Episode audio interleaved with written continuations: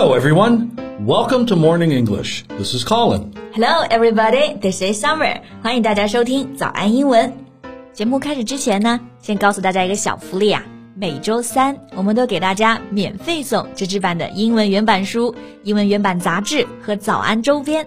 大家微信搜索“早安英文”，私信回复“抽奖”两个字，就可以参加我们的抽奖福利啦。这些奖品啊，都是我们为大家精心挑选的，是非常适合学习英语的材料，而且你花钱也很难买到。大家坚持读完一本原版书、杂志，或者用好我们的周边，你的英语水平一定会再上一个台阶的。大家快去公众号抽奖吧，祝你们好运。Summer, your eyes are kind of puffy. Is everything all right? Were you crying?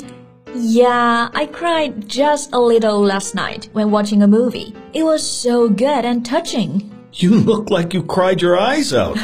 I can't understand girls. If you like a movie, just enjoy it. Why do you have to cry for it? You know, crying's not a bad thing. It's an emotional release mechanism, which is helpful and healthy. Yeah, yeah, all right, all right. Women are always right, especially crying women. 天哪，你这个直男发言，我都很想把洋葱拿来让你大哭一场啊！ 那我觉得哭泣啊、流眼泪啊，其实是非常正常的一种情绪，也是一种很好的宣泄方式，总比这个大喊大叫然后摔东西要好，对吧？但总有一些人呢，自己不哭，他就看不得别人哭。You know, I can't stand people who can't stand people crying. Oh, well, it seems like you have a lot on your mind to say about crying. Yeah, it is. I am a little mad about some news these days about criticizing a woman for crying. Well, what happened?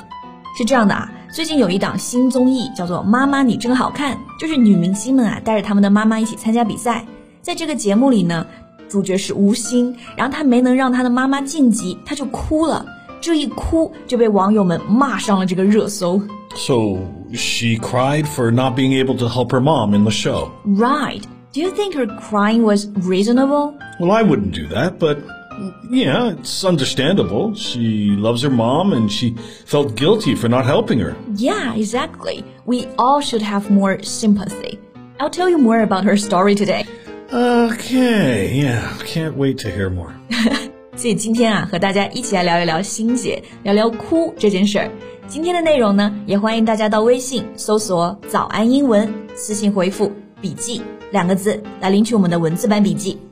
那关于吴昕在节目里哭这件事啊，首先先给大家看一看网友们的评论。Okay, so Colin, listen to this comment. He said, "You're 40. You've been in the showbiz for so many years. Why do you act like a little girl and cry all day?" I can see why that made you pissed.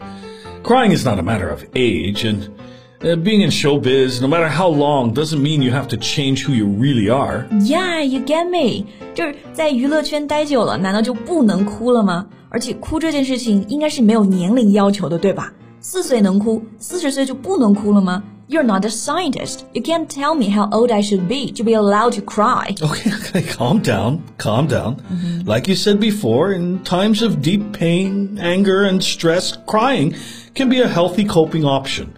It's more than just a symptom of sadness, but an emotional release mechanism useful for your mental health.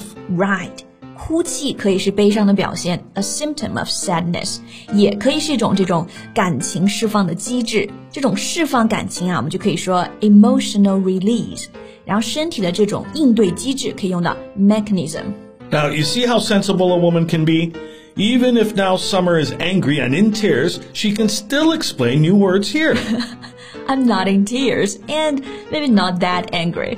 Alright, let's move on. 我们继续看啊。那我们除了拿这个年龄说事，还有人呢非常无聊，他去数了数，吴昕因为哭上过几次热搜，结果发现是九次。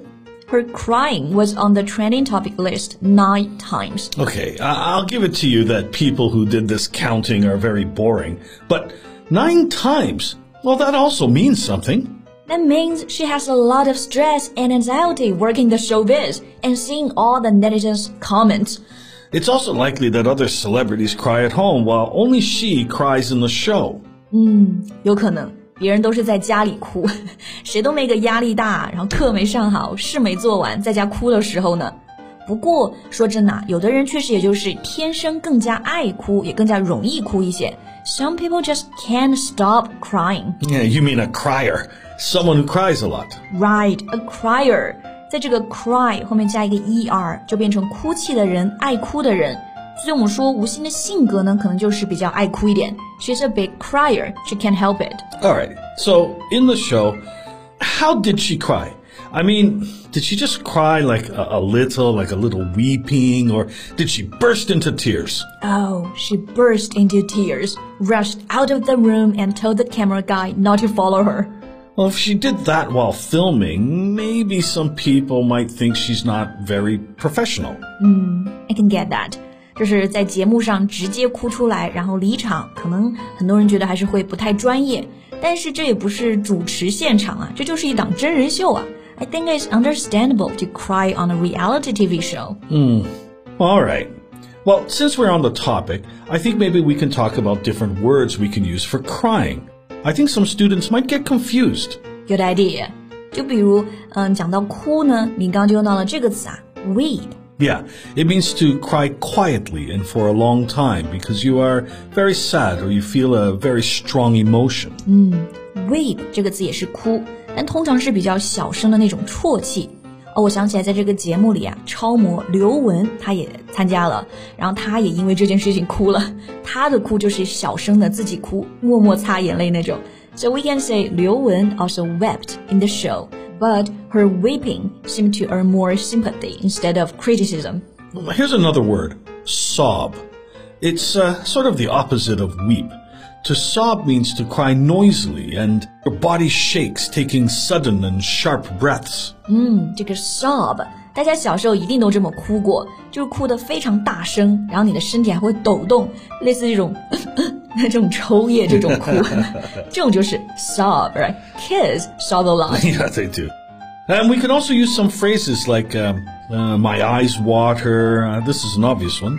Right, my eyes water. 这里的 water 就是个动词，我的眼睛里常含泪水，就是泛泪光嘛，流眼泪。Like now, Colin's eyes water because we are finally about to wrap up this podcast. I'm not. Well, and the last useful phrase is burst into tears. burst into tears 这个词组我们前面讲过 ，burst 本身就有爆裂啊、胀开这个意思，所以这个 burst into tears 就是眼泪一下子流了出来，突然大哭。So, uh, next time when you're watching a sappy movie and you feel like crying, you know which word to use. I usually burst into tears. Yeah, I don't doubt that. All right, I think that's all the time we have for today. Okay. 所以今天和大家聊了和哭相关的一些实用表达，也聊聊心结这件事儿。不知道大家怎么看？欢迎给我们留言。 那最后再提醒大家啊，我们今天的所有内容呢，都整理成了文字版的笔记，欢迎大家到微信搜索“早安英文”，私信回复“笔记”两个字来领取我们的文字版笔记。Thank you so much for listening. This is Colin. This is Summer. See you next time. Bye.